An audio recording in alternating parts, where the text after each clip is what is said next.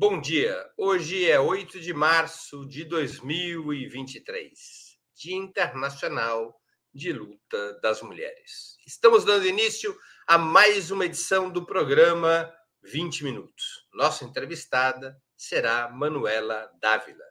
Ela é jornalista formada pela PUC do Rio Grande do Sul, mestre e doutoranda em políticas públicas pela Universidade Federal do Rio Grande do Sul, filiada ao Partido Comunista do Brasil, foi a vereadora mais jovem de Porto Alegre, a deputada federal mais votada do Brasil em 2010, reeleita quatro anos depois, e a deputada estadual preferida dos eleitores de seu estado em 2014.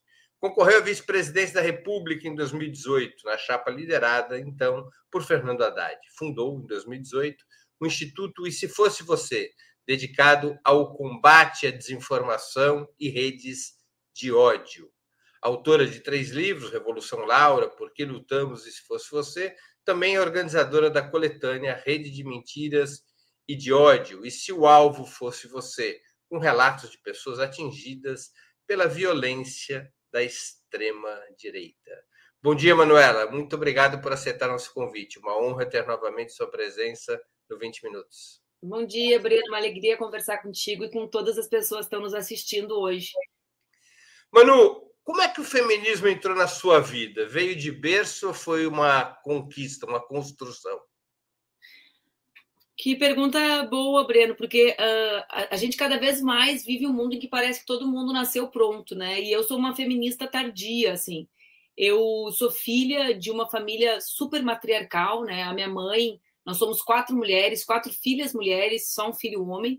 A minha mãe é uma mulher que tem uma trajetória de muita superação individual, né? Uma mulher divorciada antes da lei do divórcio, uma mulher uh, reprovada em concursos públicos por não ser virgem, né? Por ser uma mulher desquitada. Então, é uma mulher que construiu uma vida uh, de muita coragem. E eu, num certo sentido, fui criada acreditando que nós já tínhamos alcançado tudo e que aquelas coisas, né, a hostilização uh, pela, pela escolha sobre o próprio corpo, tudo aquilo tinha ficado num passado recente, da minha mãe, mas no passado.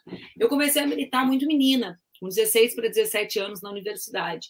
E no tempo que eu comecei a militar, há 25, quase 25 anos uh, passados, a gente achava, quase todas nós mulheres, nós éramos poucas, éramos a minoria, mas a gente achava que o debate sobre as mulheres era um debate menor, né?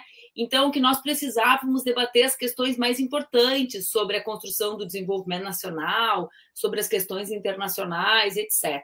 Ocorre que eu me elegi, tipo, tinha uma pedra no meio do caminho, né? Eu me elegi vereadora com 22 anos, fui parar no parlamento e no parlamento eu me dei conta que tudo aquilo que eu acreditava que era uh, que, já, que nós já tínhamos conquistado era uma ilusão minha. Depois eu fui para Brasília, com 24 para 25 anos. E quando eu cheguei em Brasília, aí sim uh, eu fui destruída né, em todas as minhas dimensões na minha dimensão intelectual, na minha dimensão física, emocional. Eu sempre fui uma mulher que estudou muito, né, Breno? E nunca fui uma mulher tida como bonita. Eu fui obesa até os 18 anos, então, a minha vida foi sempre construída a partir dessa questão do superestudo, né? Eu fiz dois cursos, entrei em duas universidades, tinha bolsa de pesquisa, era militante, sempre foi um lugar que me orgulhou, a minha vaidade residia aí. Quando eu cheguei em Brasília, eu virei alguém tida como burra, idiota, uh, simplesmente bonita, um fenômeno, mesmo que eu tivesse sido eleita em 2006, já a partir do que a gente está vendo acontecer agora, né, com as redes sociais, com a organização de novos coletivos, eu era sempre rebaixada. E aí eu fui me encontrando com o feminismo, né? Fui me encontrando, fui identificando a necessidade, fui percebendo a minha insignificância pela minha condição de mulher. E depois tem uma outra, um outro marcador assim muito importante na minha vida que é a maternidade. Quando eu me tornei mãe, foi, digamos, o meu, o meu grandioso encontro com o feminismo. Né? Então, tem um anterior, que é muito vinculado uh, ao parlamento, sobretudo a minha ida a Brasília, em 2006, e depois, quase dez anos depois, a maternidade me fez perceber como assim um grande acordar, sabe? Uh, talvez a maternidade tenha o mesmo peso do ponto de vista intelectual nas minhas formulações sobre a realidade do que a descoberta do marxismo, sabe? São dois grandes momentos assim. É, porque são duas grandes chaves interpretativas, né? Uma teórica e a outra sobre a realidade. né? Sobre um mundo de invisibilidades, assim. Quando eu uh, fui tendo consciência, né, das opressões, consciência de classe, consciência uh, da realidade, eu lembro que às vezes eu acordava assim e pensava, bah, como era boa a vida antes disso, né? antes da gente perceber tudo que tem por trás. E a maternidade ela tem um papel assim com as mulheres. Nossa, que eu, eu, eu lembro que eu às vezes pensava assim, o que, que eu fazia da minha vida antes disso, né? Que, que, porque ocupa tudo, né? É, um, é, é, uma, é uma transformação, um volume de trabalho, de responsabilidade, que a gente fica assim, nossa, quanto tempo livre eu tinha antes, eu ficava viajando nisso, né? Então, uh, eu me tornei feminista tardiamente e, e cada vez mais eu acredito que os caminhos de transformação profundas da sociedade passarão necessariamente pelo feminismo. Não haverá transformação radical da sociedade como eu torço, trabalho, milito para que exista, se nós não uh, conseguirmos né, uh, conjugar uh, duas lutas fundamentais: o antirracismo no Brasil uh, prioritário, né, digamos, uh, a, a, a, raiz das opressões, junto com a questão de classe, e o feminismo. O feminismo tem mudado os partidos de esquerda e os movimentos sociais? Ou ele ainda é um fenômeno colateral dos partidos e movimentos sociais? Lamentavelmente, tem mudado muito pouco os partidos tem mudado muito pouco a compreensão dos homens dos nossos partidos sobre a realidade, mas tem mudado profundamente o movimento social, né? Uh, claro, o movimento social tradicional, tal qual os partidos, né? Os sindicatos, uh, as organizações mais tradicionais, para mim, tal qual os partidos ainda respiram muito pouco, não só os áreas do feminismo, né, dos tempos que nós vivemos, né, da conjugação, da, da vitalidade dessas lutas, uh, que são lutas relacionadas à questão da desigualdade brasileira. Não são lutas de identidade, como de maneira rebaixada, os que não querem ser tocados pela transformação reagem, né? É quase como uma, é uma reatividade de quem não quer ser tocado pela força das ideias que nós carregamos, que essa nova uh, que esse novo momento da luta política, que não é geracional, mas é um novo momento histórico, traz. Mas o movimento social tem mudado profundamente, Breno, né?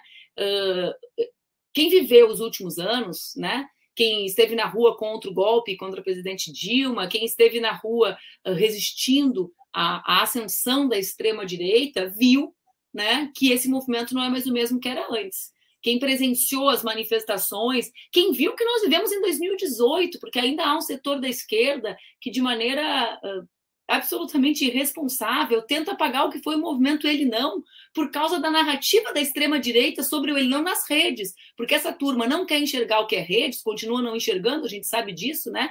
Uh, basta ver o que é a, o desespero para tentar desmentir fake news. Ah, não, tinha vacina ali dentro. Ah, não, eu não falei aquilo, né? Porque não entendem nada sobre tecnologia, sobre algoritmos, sobre como funciona, e aí tentam responsabilizar as mulheres pela maior manifestação de resistência à extrema-direita em 2018. Tentam apagar, né? Eu, eu sempre fico, às vezes eu ficava olhando, ai, como, como assim, gente? Quem defendeu a frente ampla, em primeiríssimo lugar, em 18 fomos nós. O ele não tinha mulheres de todos os campos políticos que diziam não ao bolsonarismo e à extrema-direita. Então, aquilo é uma manifestação da mudança. Nós vamos levar muitos anos, Breno, para reconhecer o que as mulheres fizeram, né? para reconhecer o papel das mulheres, dos negros e das negras durante o processo de eleição do presidente Lula. Não fosse as mulheres, nós não teríamos vencido essa eleição. Né? E isso se dá por várias questões relacionadas à, desigualdade que é fortemente feminina no nosso país, mas também relacionada ao fato de que a construção social e cultural das mulheres é mais ferida pelo que representa o bolsonarismo. Né? Nós somos socializadas para outras questões distintas das de vocês. Lamentavelmente, vocês perdem muito com essa socialização que tem, né? E, e, o bolsonarismo ele é muito mais brutal com a socialização que nós temos, né? Então existem duas questões conjugadas, né? uh, com, com, a questão de gênero, mas uh, veja bem, nada disso é levado em conta e nem é debatido. Uh, Tem-se a vitória, né? E automaticamente tenta se colocar um, um, um pano. um balde de água fria ou pano, panos quentes são duas expressões em tese contraditórias, mas que expressam a mesma coisa, sobre o acúmulo Agora, nesse último período. Por que, que você acha que os partidos de esquerda são tão pouco, na sua avaliação, influenciados ou modificados pelo feminismo, é, mesmo diante de fatos públicos, a força que essa corrente de opinião, que esse movimento vem adquirindo na sociedade? Ah, Breno, essa é uma das minhas maiores reflexões, né?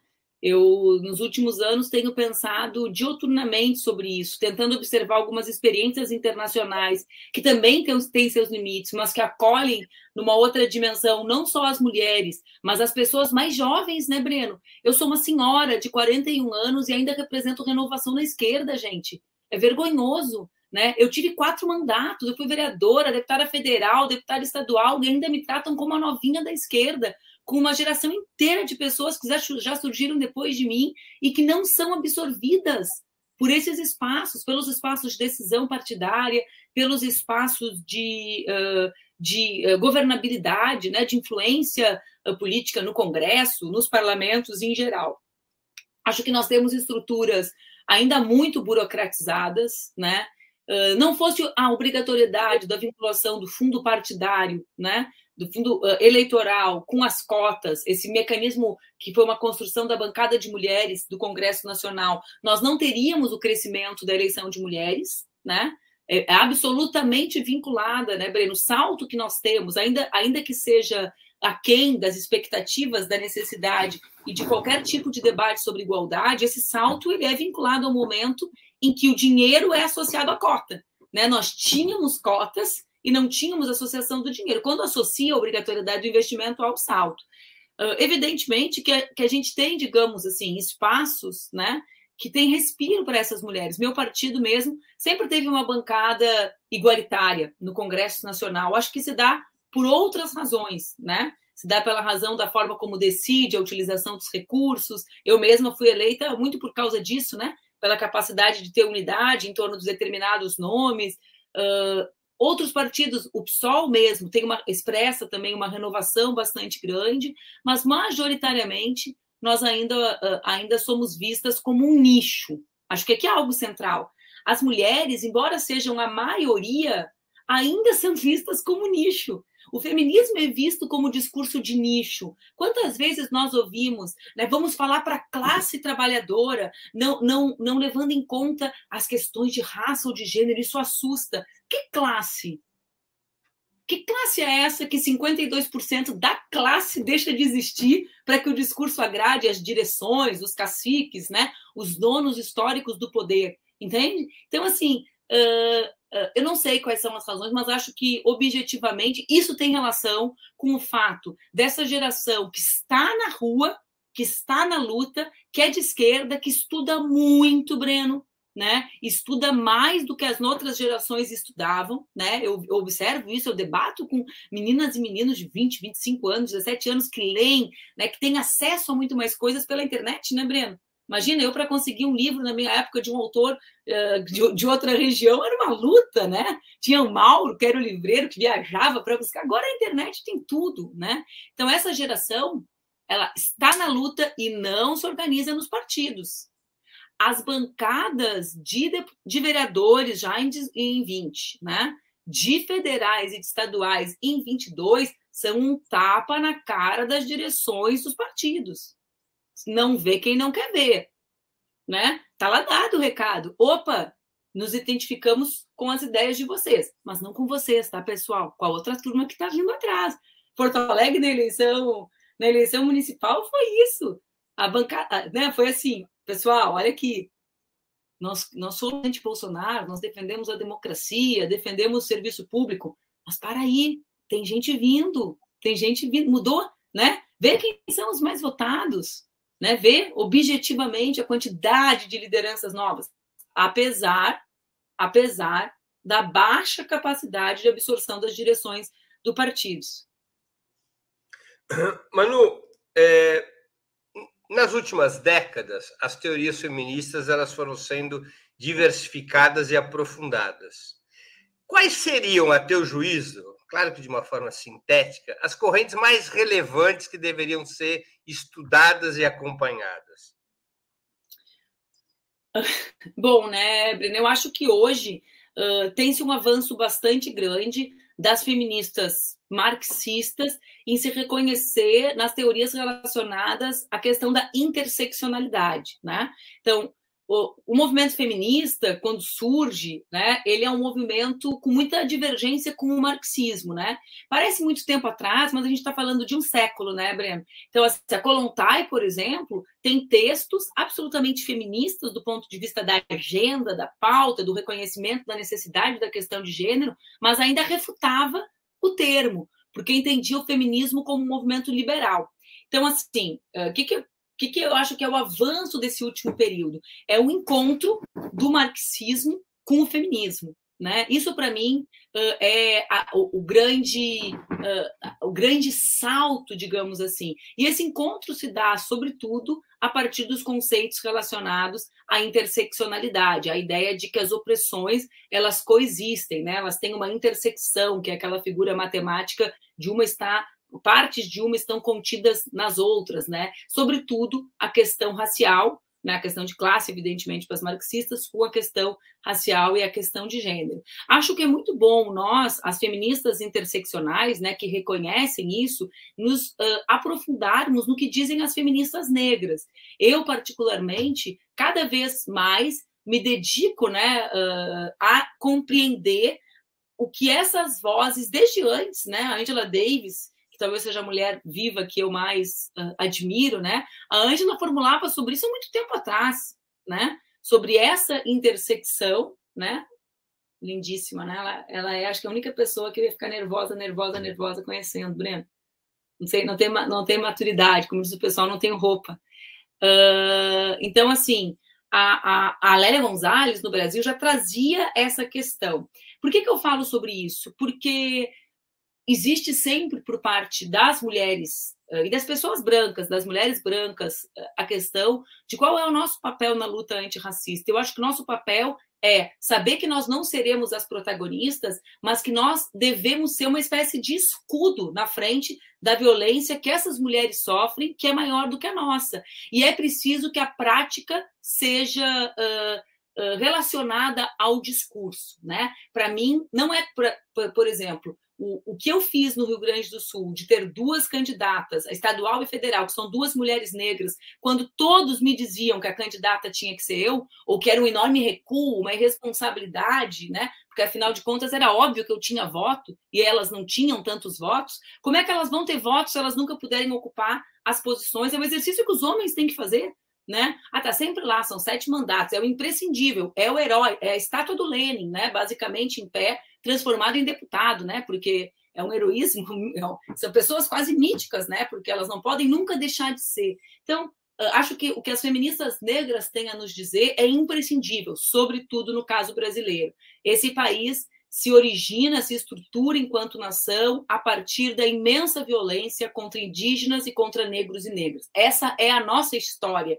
E a história da luta emancipatória desse povo terá que se dar relacionada a isso, e não negando isso como nós, a esquerda, também fizemos durante muito tempo. Acho, por fim, Breno, que é importante que nós conheçamos duas questões para poder enfrentar, né? Quem quer enfrentar precisa conhecer. Um é o feminismo liberal, que é uma coisa impressionante, né? O capitalismo é mesmo impressionante. O feminismo liberal parece um polvo, né? Quando a gente vê, a gente já está envolvido por ele, né? E, e, justamente eh, eles têm essa coisa da fagocitose, né? Eles incluem questões que a gente luta uma vida inteira para serem reconhecidas como questões suas, para anular as questões centrais, né? Então se celebra, olha lá que maravilha, Manuela chegou muito longe, não interessa nada se um de nós chegar longe, se todas as outras não puderem chegar, né? Criam teoria, olha o telhado de vidro, eu sempre fico olhando o telhado de vidro porque eu estou em cima dele, né? Só que eu já estive em cima dele desde que eu nasci, eu sou uma mulher branca no Brasil,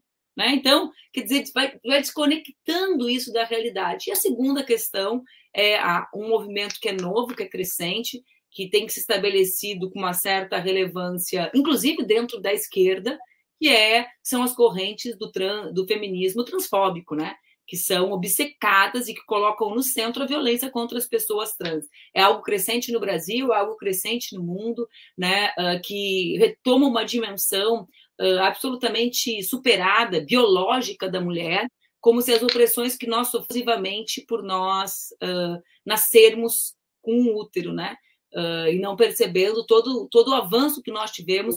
O que você está chamando de feminismo transfóbico tem a ver com o que é conhecido como feminismo radical?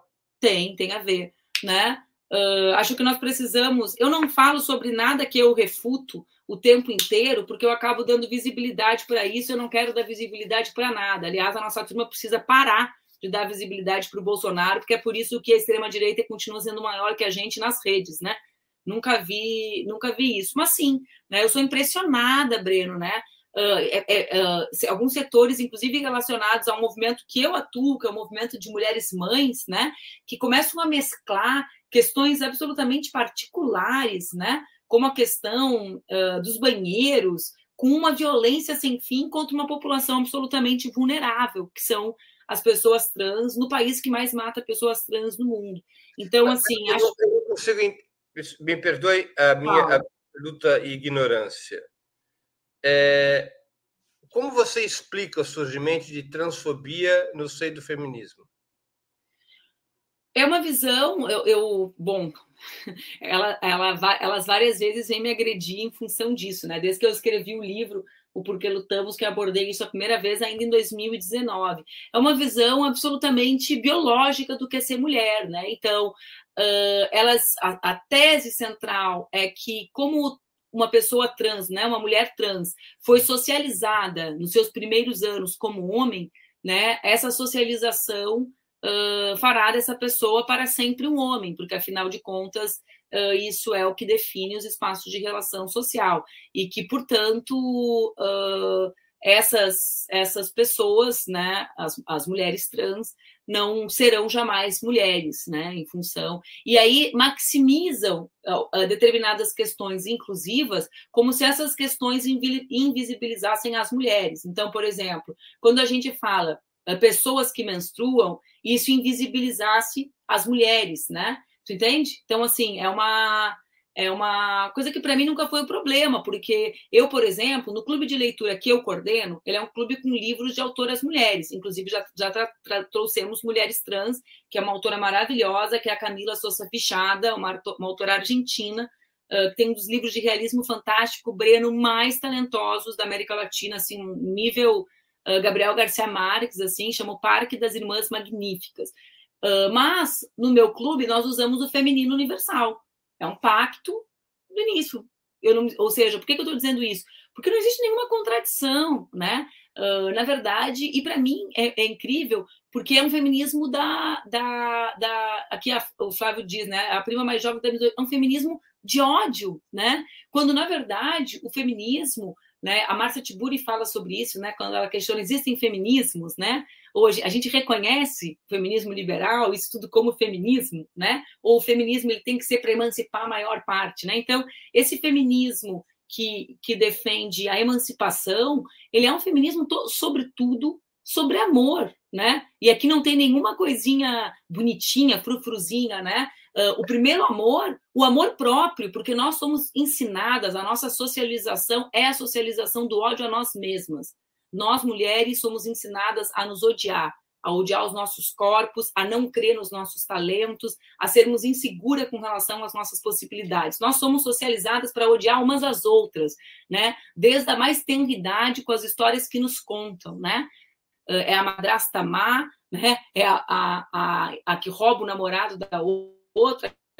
Eu ainda fui, eu tenho 41, Breno. Eu ainda fui uma jovem que se orgulhava de dizer que só tinha amigos homens. Isso fazia parte da minha socialização de corajosa, de fodona, né? De mulher à frente do seu tempo, entende?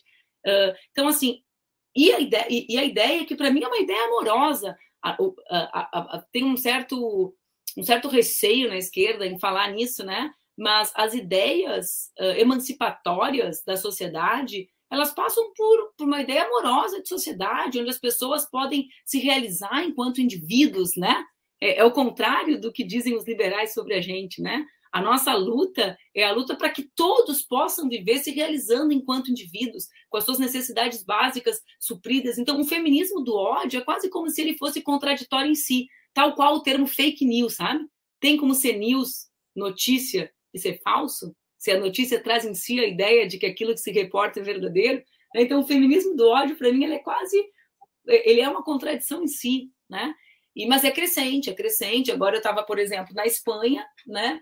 Uh, durante o encontro internacional feminista organizado pelo governo espanhol, e uma grande manifestação contra o encontro se deu por esses segmentos que se tem como segmentos de esquerda, né? em função da aprovação da lei de reconhecimento de direitos plenos para as pessoas trans, ou seja, que não tiram um direito de nenhuma outra pessoa, né? Então, é para mim é absolutamente estranho, né? Uh, enfim, e é e acho que é algo que tem tem muito a ver com esse nosso tempo, né? Porque a gente vive um tempo de muita angústia, né, Breno? São muitas crises e, e a violência e o ódio são uma resposta para a angústia que a gente é. sente, né? É o trabalhador medo e ódio do imigrante, setores e, e, e, essa, essa, essa lógica vai se reproduzindo em vários setores. Em vários então, setores. Mas não deixa eu fazer uma outra pergunta, mudando um pouquinho de assunto, mas ficando na pauta do nosso programa. Em diversos países, os conquistados avanços relevantes em relação à legalização do aborto, uma pauta crucial das mobilizações previstas para hoje por todo o país. Por que esse objetivo parece ainda tão distante da realidade brasileira, apesar da tragédia em saúde que são os abortos clandestinos? É uma tragédia gigantesca, os números são muito potentes. Por que, que aqui se avança tão pouco em relação a isso? Breno, hoje cedinho, né? Eu estava falando isso para ti no bastidor antes de entrar no ar. Eu fui levar minha filha para aula, fiquei pensando que eu tinha que explicar para ela um pouco sobre o 8 de março, sabe? Que, poxa, não dá para só dizer que é o Dia da Mulher sem colocar algumas razões para ela sobre isso. E é muito triste ser mãe de uma mulher e ter que e, e ficar pensando assim, eu explico ou eu protejo? né? Da realidade. E eu estava dirigindo, olhando a carinha dela, assim, no retrovisor, ela é pequena, né? Ela ficou com aquele olhão, assim, sabe? Um pouco assustada. E aí, e eu pensei, assim, que o único jeito de proteger ela era contando para ela. Isso é horrível, né? Isso é horrível porque a gente vai desde pequenininha ensinando que não podem tocar nas partes íntimas, aí a gente fica pensando, porra, mas olha a quantidade de maldade que eu tenho que ensinar para a pessoa saber se proteger. Por que, que eu estou te falando tudo isso? Porque no final da conversa, quando eu desci do carro, assim, fui atravessar a rua com ela, ela me perguntou: em que país acontece isso, mamãe? E eu falei: no Brasil.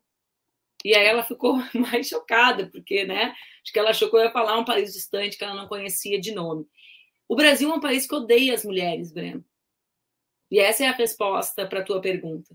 Por que, que isso é tão longe da realidade? Porque nós somos um país forjado a partir de uma violência, que era uma violência racial, também uma violência uh, de gênero, né? O que as mulheres indígenas e as mulheres negras eram submetidos nesse processo, nessa, nessa construção nacional pautada, da identidade nacional pautada pela violência, também é, é algo, uh, são padrões de violência indescritíveis. Essa realidade ainda é muito próxima da gente e nós seguimos odiando as nossas mulheres. Nós odiamos as nossas mulheres porque nós não deixamos que elas comandem os seus corpos. Nós odiamos as nossas mulheres porque nós obrigamos elas a parirem. Quando elas parem, elas também são vítimas de violência, né?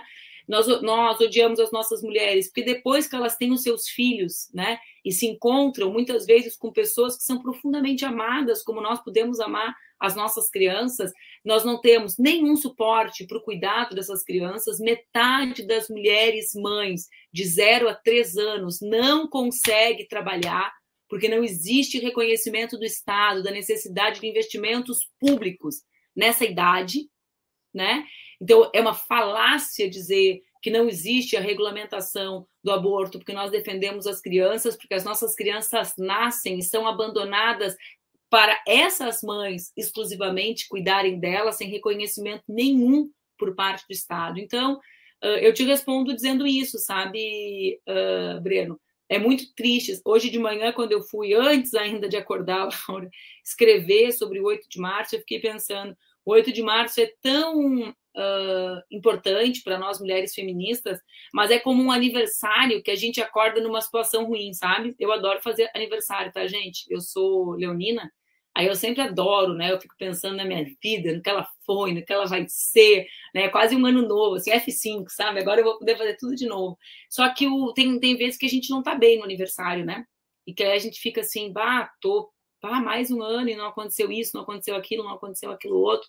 O 8 de março ele tem esse gosto para nós mulheres feministas de um aniversário amargo, sabe? Porque é a vida inteira a mesma coisa, sabe? Eu fico olhando, às vezes, pessoas que eu admiro, que eu respeito, e que co colocam imagens na internet sobre ações do governo, Breno, que não tem simplesmente nenhuma representatividade do que é o Brasil. Não é sobre nós, mulheres, não é sobre mim, né? Uh, simplesmente não conectadas com a luta do povo brasileiro, sabe? Com o que é esse povo. Então, assim, o 8 de março, ele é, uh, é um dia de muita reflexão, mas, assim, de um certo dessa sensação que a gente tem de um certo cansaço, sabe? Porque parece que a gente ainda não entendeu. Frustração.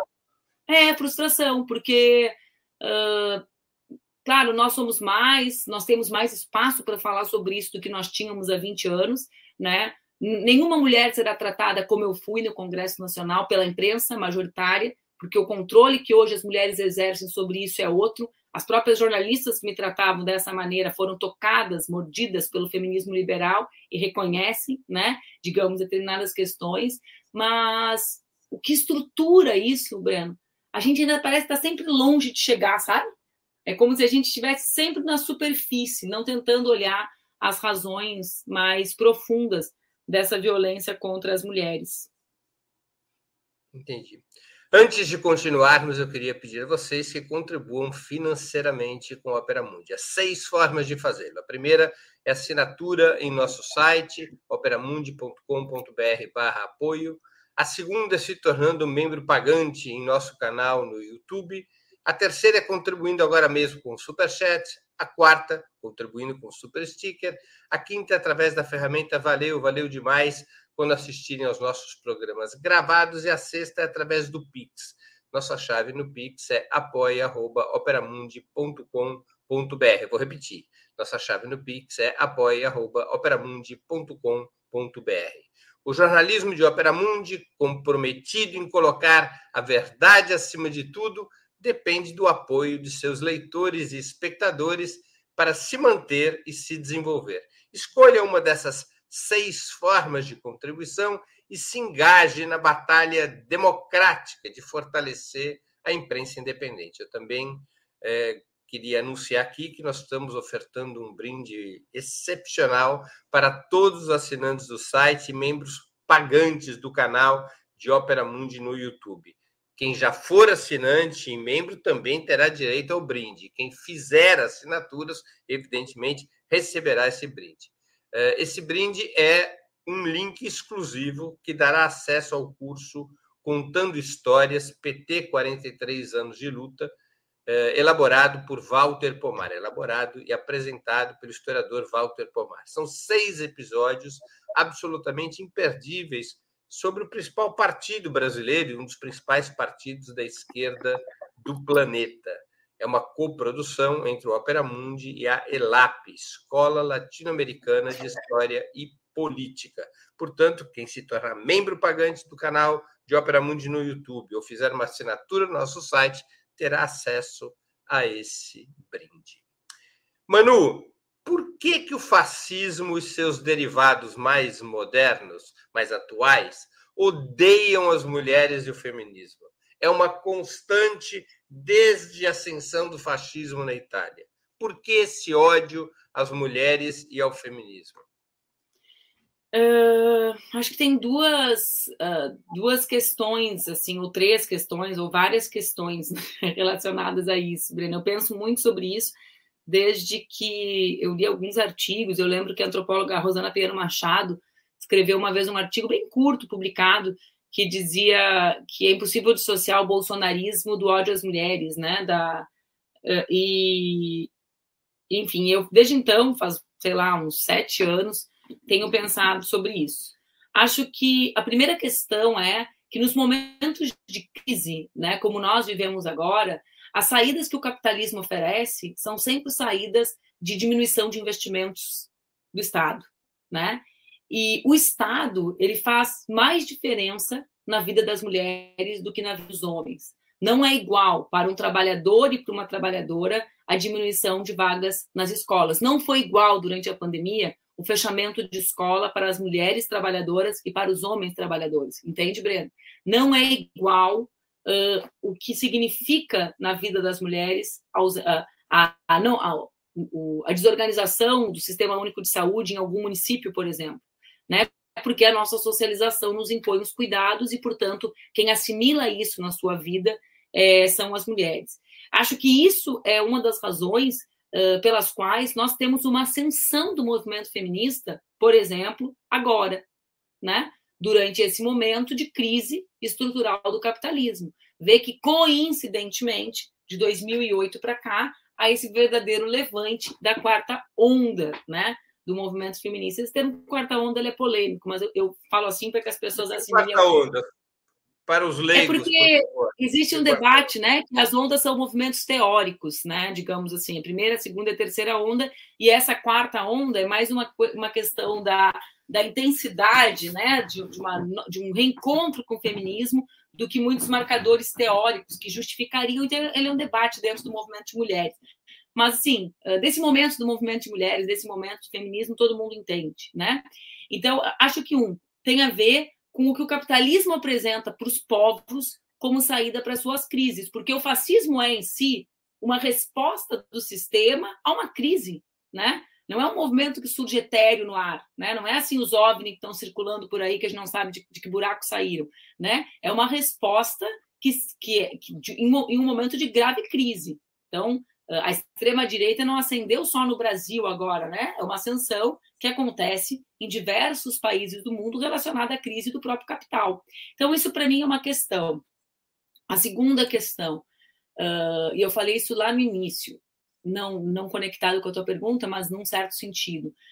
Uh, a, a, transformação radical da sociedade, né, a transformação profunda da sociedade, também passará pelo reconhecimento do trabalho reprodutivo como trabalho estruturador do trabalho produtivo, né? As teorias econômicas, eu estou lendo um livro muito interessante, pena que ele está lá na sala, senão eu te mostrar a capa, que é um livro que chama Economia Feminista, né? E ele resgata, digamos, a história das teorias econômicas e o papel né, lateral da posição das mulheres uh, nessas teorias econômicas.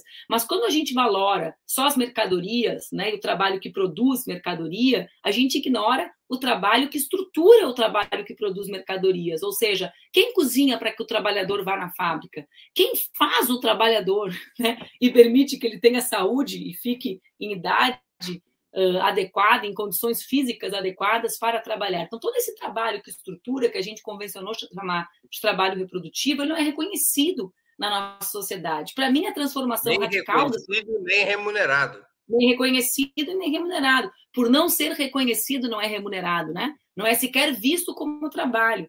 Aí a gente não tem nem como imaginar uma remuneração por aquilo que a gente acha que é amor, né? Já pensou alguém dizer assim, olha, cuidar da mãe doente, abrir mão de trabalhar para isso, é mais do que um, um, um, papel de afeto, né? É algo que demanda trabalho, horas a mais trabalho. Bom, é uma loucura, parece que a pessoa não ama a mãe, né? Parece que a pessoa não ama o filho na nossa sociedade dizer isso. O homem pode fazer, tudo bem, né? O amor do homem não é vinculado a isso, só o nosso que é. Mas, enfim, então, o reconhecimento disso e a subversão disso, né, tem relação com as lutas feministas.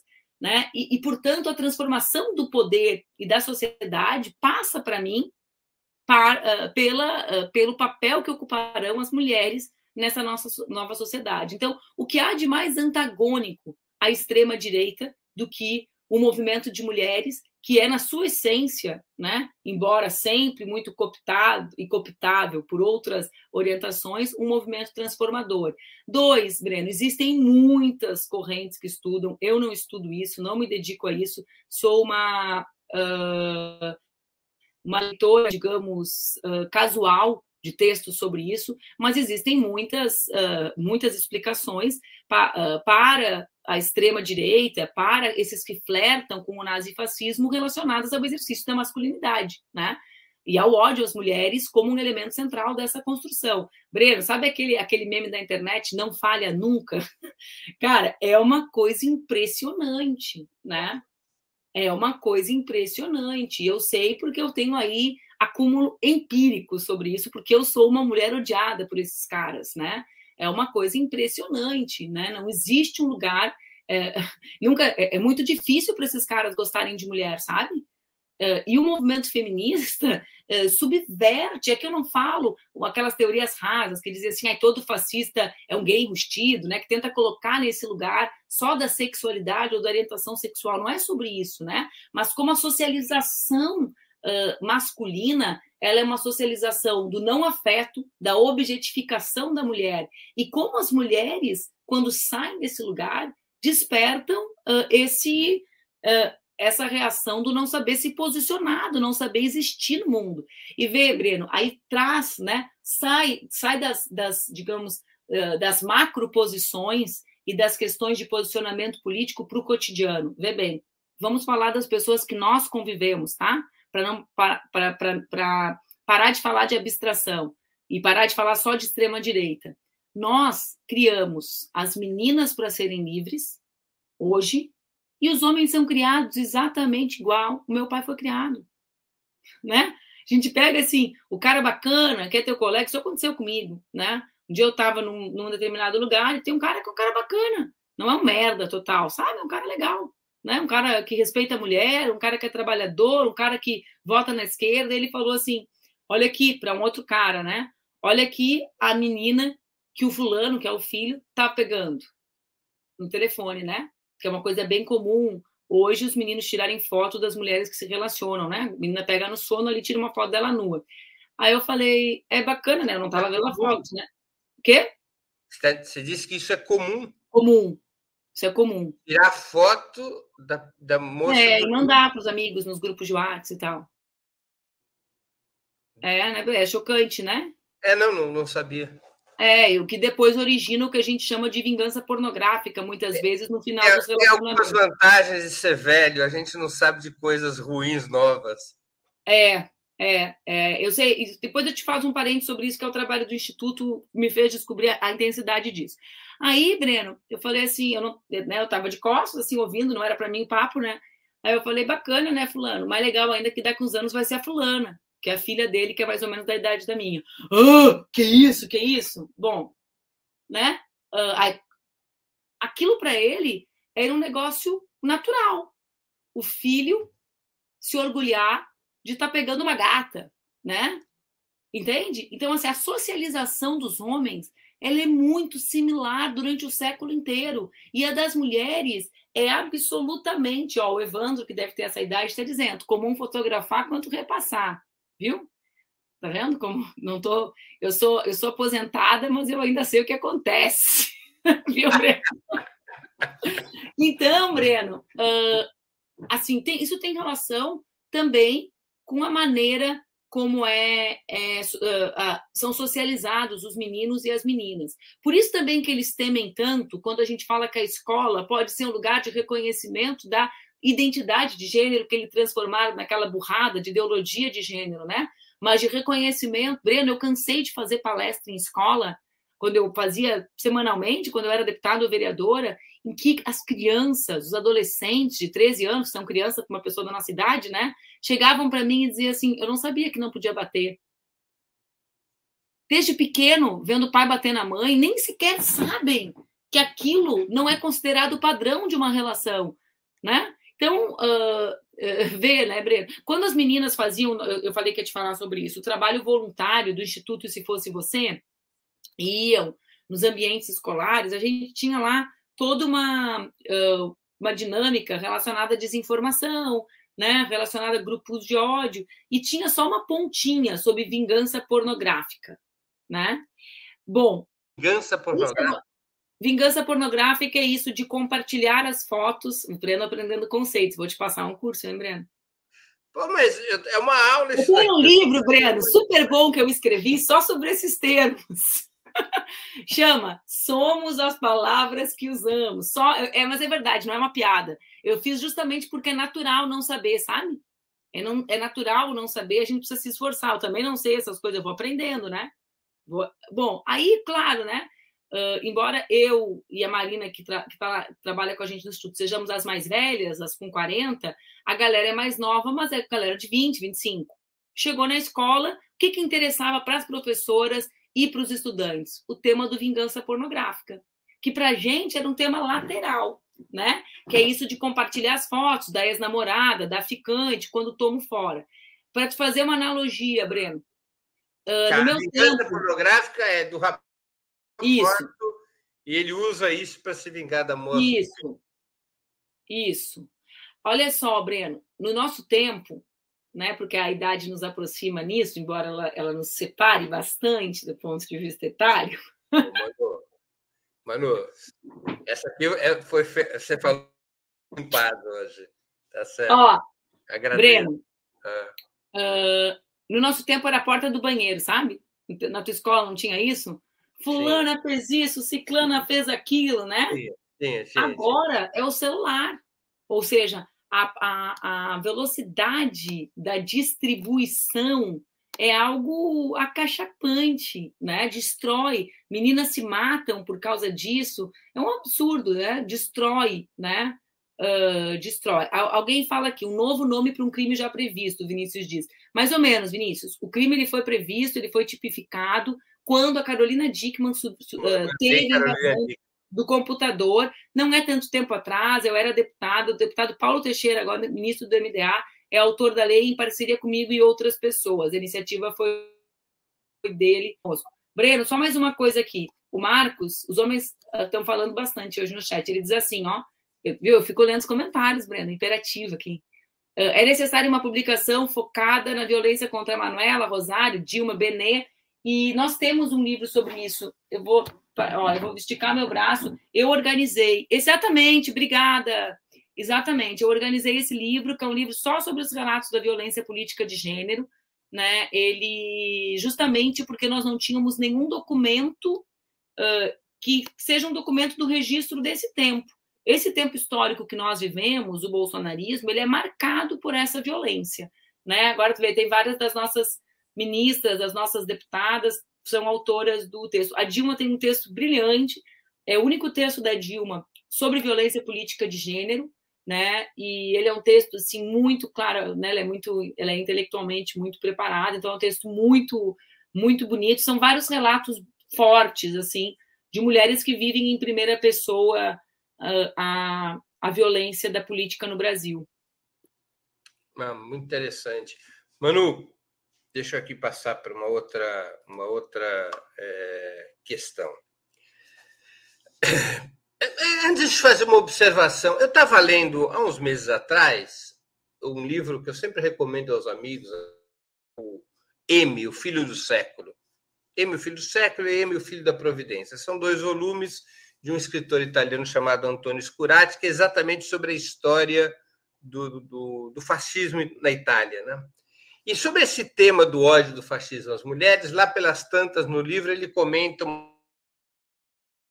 os homens voltavam da guerra, na Itália, no, da, da Primeira Guerra, e toda a economia e a vida social italiana havia sido modificada, porque, como os homens foram à guerra, as mulheres ocuparam lugares de trabalho, as mulheres ocuparam o comando das famílias, as mulheres ocuparam um, repentinamente um outro espaço, como costuma acontecer Durante todas as guerras. Todas as guerras, exatamente. E o, que o discurso contra as mulheres do fascismo ele tinha um elemento de, de mobilização do conservadorismo masculino, porque as mulheres tinham tomado os lugares dos Isso. homens. Né? Então, este medo masculino de perder o lugar para as mulheres seria um fator de mobilização muito potente para o fascismo, para provocar essa mobilização. Né? Era uma coisa curiosa desse. Enfim, é, é, né? Porque a, a, com os homens indo para a guerra, a necessidade da força de trabalho das mulheres, né? Claro. claro. Malu, você acha que o governo Lula começa a sua gestão com uma agenda e uma ação consistente em relação à luta pelos direitos das mulheres, ou ainda é perfumaria? Eu, eu não sei quais são os anúncios. Eu estava até tentando abrir aqui o meu Twitter enquanto a gente falava, Uh, mas eu não sei qual, não conheço o conjunto dos anúncios, sabe, Breno? Vamos combinar aqui de jornalista para jornalista. Quando anunciam, quando falam que vão anunciar 45 coisas, a gente já fecha o jornal, né? É, eu assim, eu, qual é a minha expectativa, né? Primeiro, a minha expectativa é que o governo enfrente a questão da economia de cuidados. Acho que isso é o que pode significar geração de trabalho e renda para mulheres, sobretudo para mulheres, e possibilidade de emancipação das mulheres. O que é a economia do cuidado, né, Breno? É o reconhecimento da obrigatoriedade, mesmo que seja via assistência social e não via educação, do zero a três anos das crianças, né, que é hoje um elemento de distanciamento das mulheres do mercado de trabalho. Isso seria um programa potente de creches. Tem que ter, né, de, de, de estruturas de cuidado das crianças, né, Breno? Por exemplo, Porto Alegre, nos governos do PT, criou a, a ideia das creches comunitárias. Foram absorvidas essa ideia foi absorvida pelo Fundeb recentemente, né? Ou seja, não são públicas, são, são de associações da comunidade que recebem um repasse de recurso público para conseguir dar conta disso na incapacidade do Estado de prover. Ah, da mesma forma, via assistência social, né? Ah, aqui em Porto Alegre se criou também nas administrações da Frente Popular um contraturno escolar em entidade de assistência social. É a escola de tempo integral do Brizola? Não, não é a escola de tempo integral do Brizola, né? É uma forma de permitir que essa criança seja cuidada, protegida e que a mãe dessa criança tenha a possibilidade de trabalhar, né? Então, para mim, uh, vê bem, o povo brasileiro envelhece, né? Quem cuida dos envelhecidos, das pessoas envelhecidas? As mulheres. Eu tô, eu tô muito preocupado com isso já, Manu. É, Breno.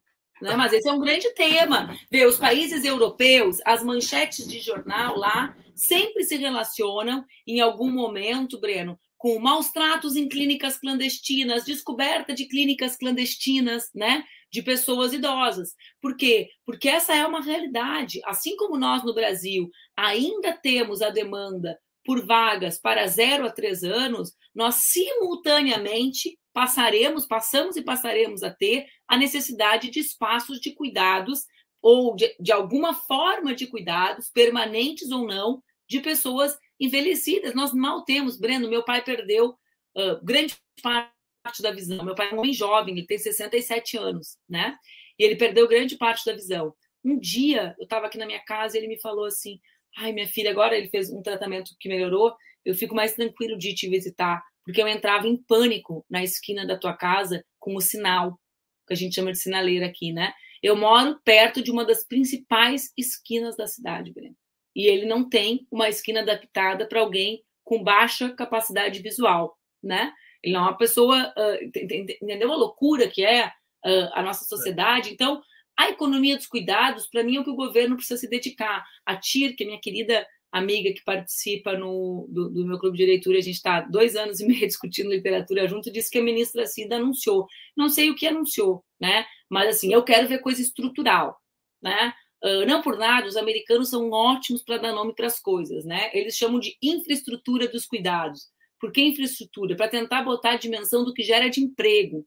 Né? O que gera de emprego para o povo? Se eu falasse assim, grande plano de estradas, ah, o pessoal, os marxistas, os desenvolvimentistas, iam dizer, oba, desenvolvimento, né? oba, geração de emprego, investimento público. Sim, eu defendo investimento público em infraestrutura humana né? É a prioridade. Crianças que não têm estímulos adequados de 0 a 3 anos têm impactos por toda a sua existência. Isso impacta uma nação. Não haverá desenvolvimento nacional se nós não permitirmos que o povo brasileiro né, tenha acesso a uma vida digna, que as mulheres possam trabalhar, Breno. Então, isso para mim é o asganha que o governo tem que fazer né? Lição de casa. É transversal, tem relação com todos os ministérios, equiparação de salário, óbvio, retomada de investimentos, Lei Maria da Penha, óbvio. Só que nós temos que ir além da caixinha violência doméstica e aborto. É mais do que essa caixinha, né? Eu quero que a gente debata em todos os ministérios a questão uh, de gênero. Uh, acho que nós ainda temos incompreensões nesse sentido, sabe, Breno? Uh, essa semana, por exemplo, meu querido amigo uh, Fernando Haddad publicou uma foto do debate da reforma tributária. A responsabilidade não é dele, tá? Porque as pessoas são convidadas uh, para estar lá.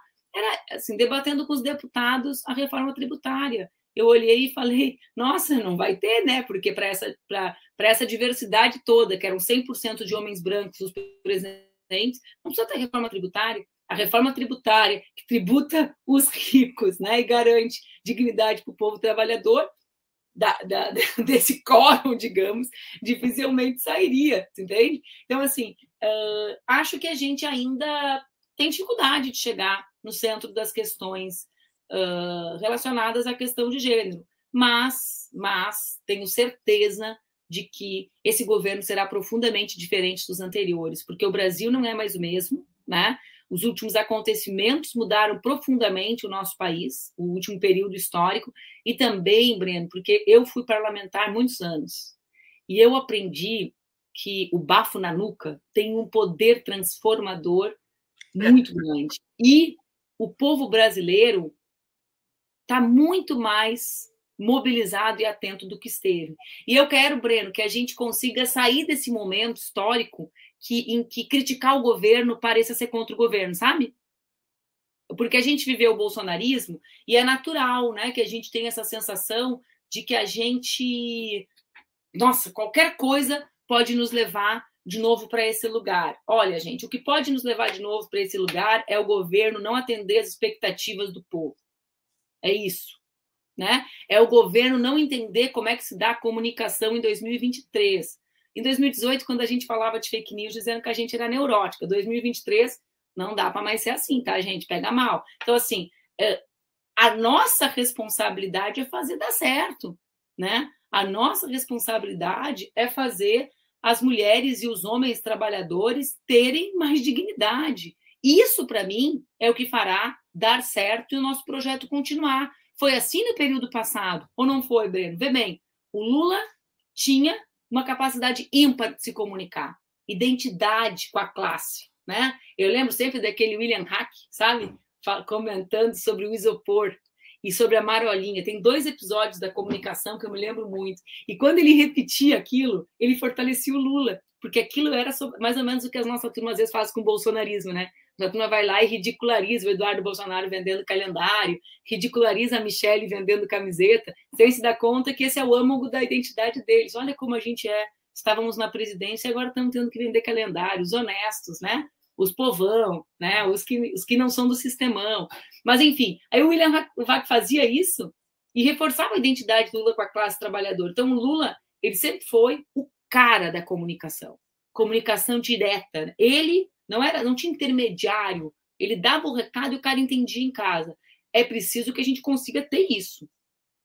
Ter isso. E isso na dimensão do, da permanência que a internet exige. Né? Porque a internet ela exige permanência, continuidade, ela é um, uma esfera, ela é, digamos, um espaço de debate permanente, Breno. Né? Ela é uma é coisa. É como se nós estivéssemos o tempo todo na mesa de um bar. Isso! Ela é uma coisa, né? Ela é uma mistura do Gramsci com Lenin, né? Ela consegue fazer com que a gente se organize exatamente num núcleo, numa célula, numa base, né? A partir dos nossos interesses, né? Só que a gente fica o tempo inteiro construindo e lutando e disputando a hegemonia de determinadas pautas. Então, essa é a questão particular da comunicação. E dois, foi a agenda, né? A agenda do Lula naqueles governos fez que nós tivéssemos aquele ciclo longo.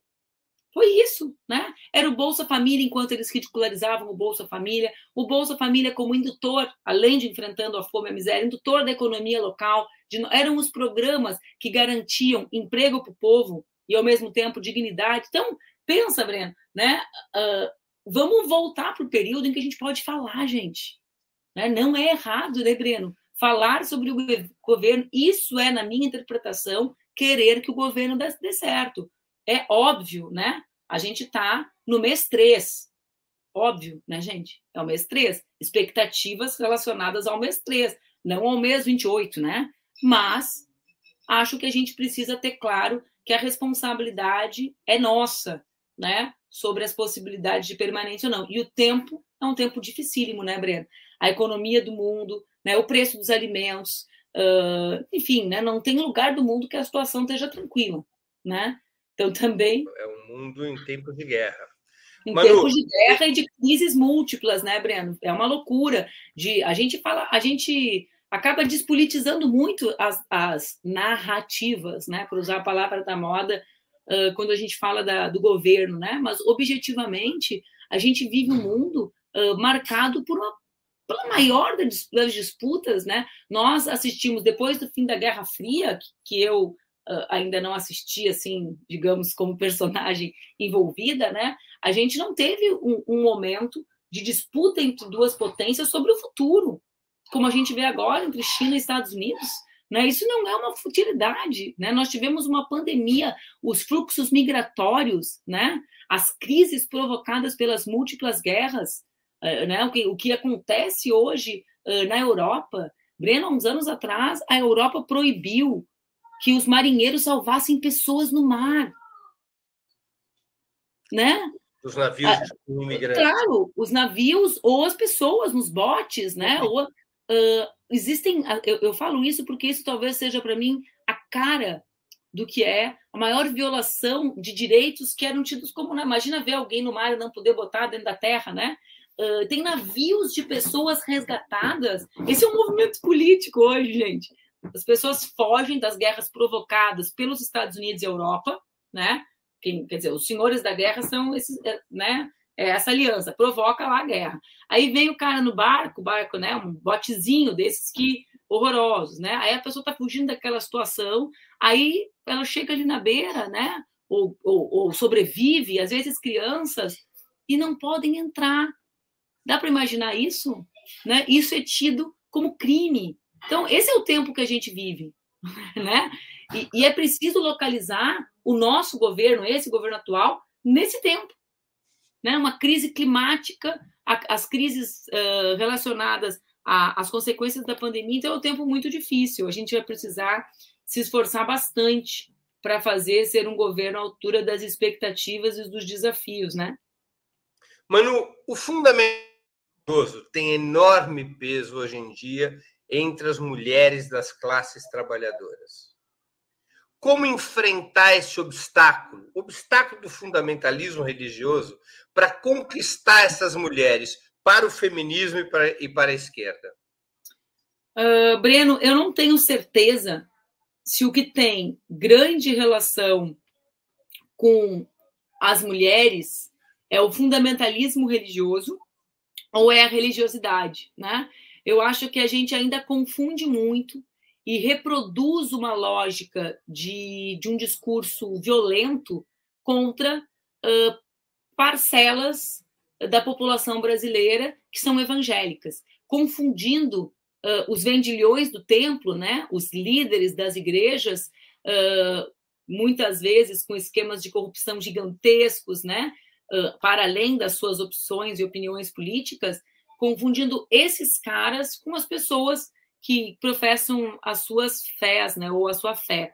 A gente, o Brasil, sempre foi um país uh, marcado pelas questões religiosas, e mesmo o PT, quando tu apresentaste aquele vídeo, né, o maior partido, o PT foi construído a partir de um encontro seu com a Igreja Católica na teologia da libertação. Né? Essa construção, a construção desse grande partido, não foi uma construção que se deu batendo no peito e dizendo uh, nada contra, né?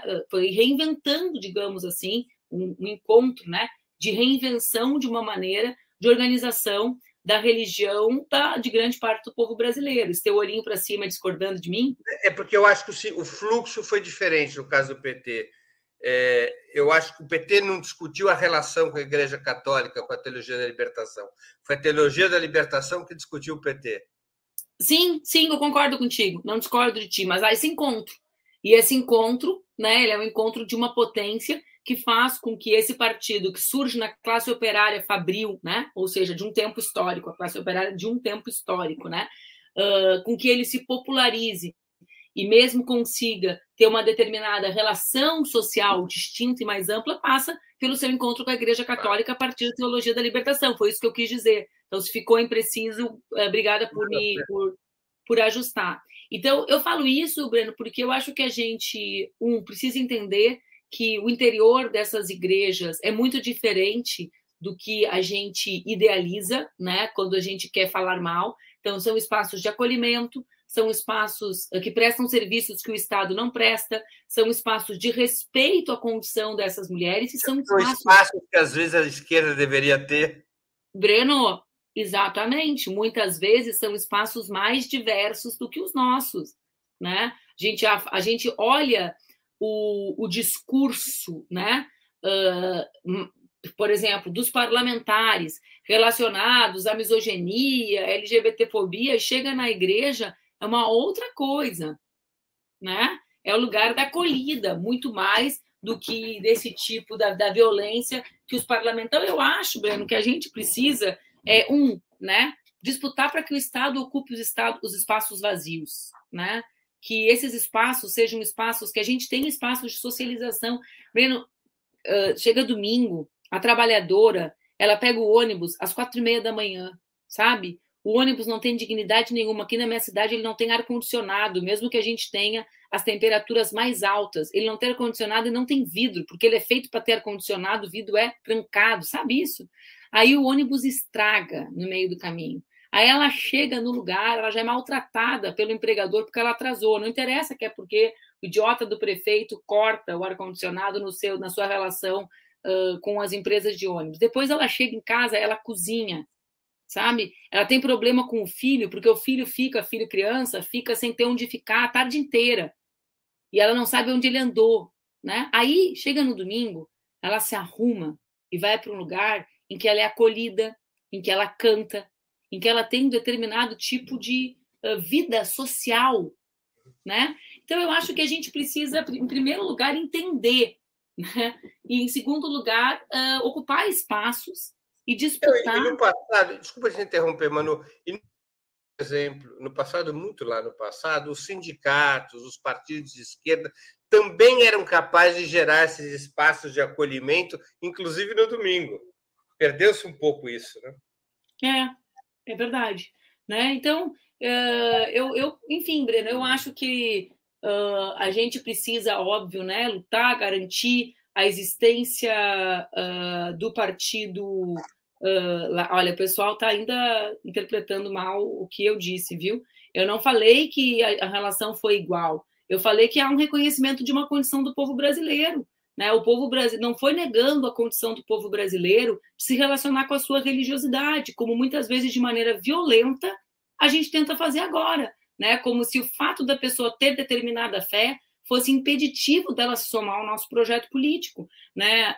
Evidente, nós temos lideranças evangélicas brilhantes, como é o caso do pastor Henrique Vieira, né? como é o caso do Kleber Lucas, que topou gravar a música para o pres presidente Lula no segundo turno da eleição. Mas, enfim, então eu acho que a gente precisa também compreender né, as religiosidades do nosso povo e a maneira como, como a religiosidade ocupa espaços para além da questão religiosa, por vazios que, inclusive, nós deixamos, né, gente? Por quê? Porque se a gente tem uh, práticas, digamos assim, de uma esquerda uh, menos vinculada aos bairros populares, aos espaços populares, isso tem impacto. Esses dias, Bruno, a nossa, a gente tem uma deputada estadual aqui, a Bruninha, e a Bruninha é uma, uma guria da periferia, né? Uma guria que foi trabalhadora doméstica, que foi trabalhadora da limpeza, dessas empresas terceirizadas de limpeza, sabe? Que é, digamos assim, um dos lugares mais precarizados da sociedade. Daí eu estava viajando e, e, vi o Instagram da Bruna e tem uma ocupação. A Bruna é deputada. Deputada estadual. Deputada estadual. A Dayana é a nossa deputada a federal, que também, também foi trabalhadora doméstica, as duas. Mas a, aí tem uma ocupação, chama-se Coletivo Preta Velha, ocupou uma escola que foi fechada pelo governo, tá? Mas o que eu quero te falar é assim: eu vi que eles estavam organizando no coletivo, com a turma da, da Bruna, uma festa de 15 anos comunitária. Cara, eu fiquei tão emocionada olhando aquilo de longe, sabe? Por quê? Porque quantas vezes na cabeça das pessoas de, da esquerda, né, da classe média, passa que as famílias daquela comunidade, que é uma comunidade hoje com uma disputa intensa e violenta do narcotráfico, sabe? Que aquelas famílias também têm desejos de organizar uma festinha, Breno. Era balão, né, um bolo, e as pessoas sentadas nas mesinhas que eram as antigas classes escolares do equipamento abandonado, celebrando os 15 anos da menina, que é uma festa que a nossa cultura produz, né? Eu, eu posso ter minhas opiniões sobre ela e tal. Aí eu falei com a Bruna, escrevi porque eu fiquei realmente emocionada com aquilo e com a capacidade de um movimento que é mais identificado com as pessoas, com a classe trabalhadora, perceber a subjetividade, né? A, a, a, necessidade da socialização, a, os, as, os limites objetivos que, essas, que as vidas dessas pessoas têm pela condição de precariedade em função do desemprego, da fome e da miséria. Aí eu falei assim: Ah, Bruna, escrevi para ela, porque achei legal, né? Que bonito e tal. Aí ela falou: a resposta dela, não, essa festa foi a festa que essa família queria muito fazer para a menina que tem câncer, um câncer bem sério. Mas, na verdade, a gente está organizando uma coletiva daqui uns dias para várias meninas. Então, vê bem, o que, que é aquilo? É o esforço de socialização, Breno, né? De acolhida, né? De reconhecimento. Ó, oh, nós estamos juntos, sabe? Nós estamos juntos. Militar tem um sentido de nós estamos juntos, né? A gente não milita para estar tá junto, sabe, Breno? A gente milita, eu milito para transformar o Brasil. Mas eu sei como é horrível achar que não tem ninguém junto né? Então, assim, essa sensação de pertencimento, não no sentido só da identidade, mas da acolhida, né? As igrejas evangélicas fazem. Eu, eu tive a honra, o privilégio, né, de ficar 40 minutos sozinha com a minha família, com o Papa Francisco, né? Eu, meu marido Duca, minha filha Laura, o guia adolescente, jovem, não quis, não quis estar com a gente, perdeu o encontro com o Papa. Mas estávamos nós três com o Papa. Por que, que eu estou falando isso? Porque uma das coisas foi uma conversa excepcional, só nós quatro, né? 45 minutos numa sala conversando.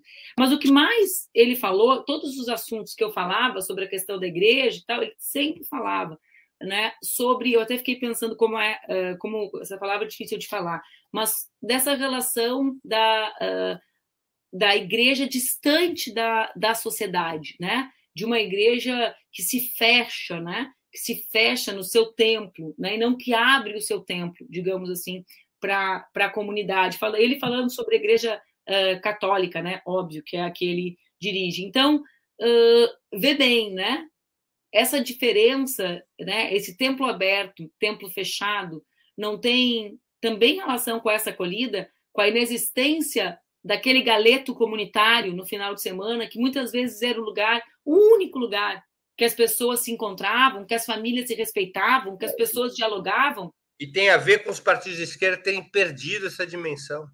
Eu acho, eu acho, né? Acho que aquela tua pergunta sobre as mulheres se aplica a isso também, entendeu, Breno? É muito fácil dizer assim: "Ah, o nosso problema são esses". Pá, né? Olha, gente, eu sinceramente acho que talvez o problema seja nosso e não conseguir entender por que, que esses são o nosso problema, né? É verdade. Muito bem, Manu, nós estamos chegando ao final da nossa conversa e eu queria fazer duas perguntas que eu sempre faço aos nossos convidados e convidadas antes das despedidas. Só que antes das perguntas, eu quero ajudar aqui na convocação do 8 de março. Está prevista mobilização em várias cidades do país. Em São Paulo, nós temos o CARD na produção, é, vai ser no vão do MASP a partir das 5 horas. Mulheres nas ruas em defesa da democracia, punição para os racistas e golpistas, por direitos trabalhistas, legalização do aborto e fim da fome. Na Avenida Porto Paulo... Alegre é na esquina democrática, galera. Porto Alegre, você sabe o horário? Eu vou, eu vou chegar lá às 17h30. Tá bem. É com esse, com esse calor, Porto qualquer, Alegre no fim do Qualquer dia. coisa, vocês ficam conversando comigo se o pessoal chegar muito mais tarde. Mas com esse calor que deve estar em Porto Alegre, tem que ser mesmo no fim do dia. Então, em todo o país, em todo o país estão sendo organizadas mobilizações, é, mais de 200 cidades com atividades marcadas. Nós aqui falamos de São Paulo, mas procure, você que é de outras cidades, procure na, na internet, procure nos, nos, nos diferentes canais, nos diferentes sites, nos perfis de Facebook, de Instagram, vai ter informação de, de qual é o local, qual é o horário. É um dia muito importante de mobilização, de luta que todos nós devemos comparecer, prestigiar e apoiar. Pois bem, Malu, Manu, qual livro você gostaria de sugerir aos nossos espectadores e qual filme ou série poderia indicar a quem nos acompanha? Vai, eu vou pegar o livro que está aqui na minha mão, que é o Quarto de Despejo, então. Eu tô, que é o, é o livro que a gente vai ler nesse, no clube que eu estou fazendo. Peguei esse porque é o que eu vim. Uh, mas também acho que é muito bom, vou falar sobre esse, porque ele não é meu, eu só tive o privilégio de organizar. Aquele que vocês mostraram a capa, que chama-se Relatos da Violência, sempre foi sobre nós, Relatos da Violência Política de Gênero no Brasil.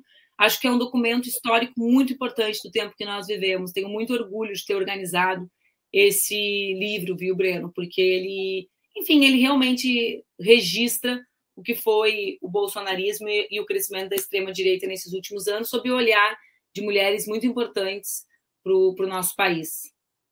Filme e série. Eu indiquei dois filmes assim uh, bem comerciais para a pessoa ver sem grandes compromissos, mas que são relacionados à questão de gênero. Um, pelo amor de Deus, gente, vocês sabem que eu trabalho com comunicação, eu odiei a capa, eu quase não vi por causa da capa, porque eu detesto comédia romântica e achei que era uma comédia romântica. Mas acabei vendo, acho que o nome dele é uh, Vai Dar Tudo Certo. Isso, Não Se Preocupe, Querida. Ele é um filme com aquele cantor que está na moda agora, Harry Styles, uh, de uma diretora mulher, que é Olivia Wilde, e ele é um, ele é um filme muito moderno sobre misoginia, sobre controle dos corpos das mulheres, sobre. Enfim, não vou falar mais para não dar spoiler. Acho que é um filme interessante para ver.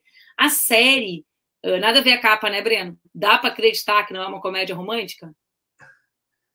Não, não dá. A capa parecia muito de comédia romântica. Aliás, não, eu é... gosto.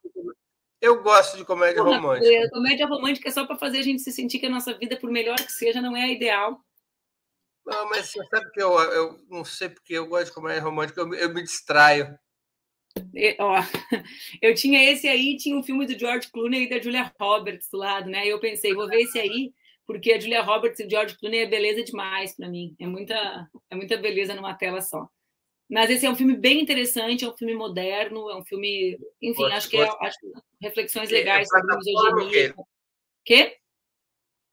Em que plataforma você viu esse filme? Tá, a, agora me disseram que é no HBO. Eu vi durante um desses voos que a gente pega em terminais e que tem, mas me disseram que é no HBO. A série é uma série espanhola, chama Intimidade. É uma cena, é uma série também atual, né? Porque ela é sobre a gravação de um vídeo, né? Uh, com imagens sexuais de uma mulher pública, né? Uh, esse é o, digamos, o início, o fio condutor da série. Acho que é muito interessante, achei muito bem feita, né? Como mulher pública, digamos assim, achei uma série que trabalhou muito bem com essas questões sobre o que é ser uma mulher no ambiente político. É uma série, é uma série massa, assim. Os espanhóis, a produção uh, de filmes e de séries espanholas está bombando, né, Breno? Para ver o que é o investimento público, né? Porque é o fundo espanhol que faz isso. Né? Então. Eu assisti essa série fantástica. Essa que eu não me recordo o nome, ela teve já o um papel de destaque em Casa de Papel, né? Teve, exatamente. Ela é atriz, eu não vi Casa de Papel, mas ela é atriz da Casa de Papel. É, quem, é vê, quem viu eh, Casa de Papel, né? Tipo, meu marido, ele fala assim: tá o filme espanhol. Ah, o cara de Casa de Papel, porque parece que distribuiu a galera da Casa de Papel em todos os filmes e produções. Como eu não vi, eu sei que é, e realmente é muito boa a série. Eu gostei muito. O Leonardo perguntou qual é o problema com o amor. Nenhum, Leonardo. É justamente o contrário. As, comé as comédias românticas, elas não são sobre amor, elas são sobre idealizações de relacionamentos. Eu gosto do amor de verdade. É por isso que eu não gosto da, das comédias românticas. É uma boa explicação essa de por que não gostar de comédia romântica. É, eu gosto do amor da vida real, sabe, Breno? As comédias românticas elas sempre fazem a gente ficar achando que que poderia ser de um jeito que é a idealização, é que nem filme sobre maternidade, a gente vê a mãe é perfeita, sabe? A mãe não erra nunca, a, sabe? É, é tipo o corpo de mulher na, cara, na capa da Cosmopolitan, sabe? É, não é não é a realidade, só só machuca e só faz sofrer. É verdade. Muito bem. Manu, eu queria agradecer muitíssimo pelo seu tempo e por essa sempre tão é, interessante, tão informativa e tão divertida. Muito obrigado por ter aceito. Obrigada, Breno. Adoro conversar contigo. Um abraço em todo mundo. Tchau. Também agradeço a todos e a todas que assistiram esse programa, em especial aqueles e aquelas que puderam fazer contribuições ao nosso site e ao canal de Ópera Mundi no YouTube. Sem vocês, nosso trabalho não seria possível e não faria sentido. Um grande abraço a todos e a todas.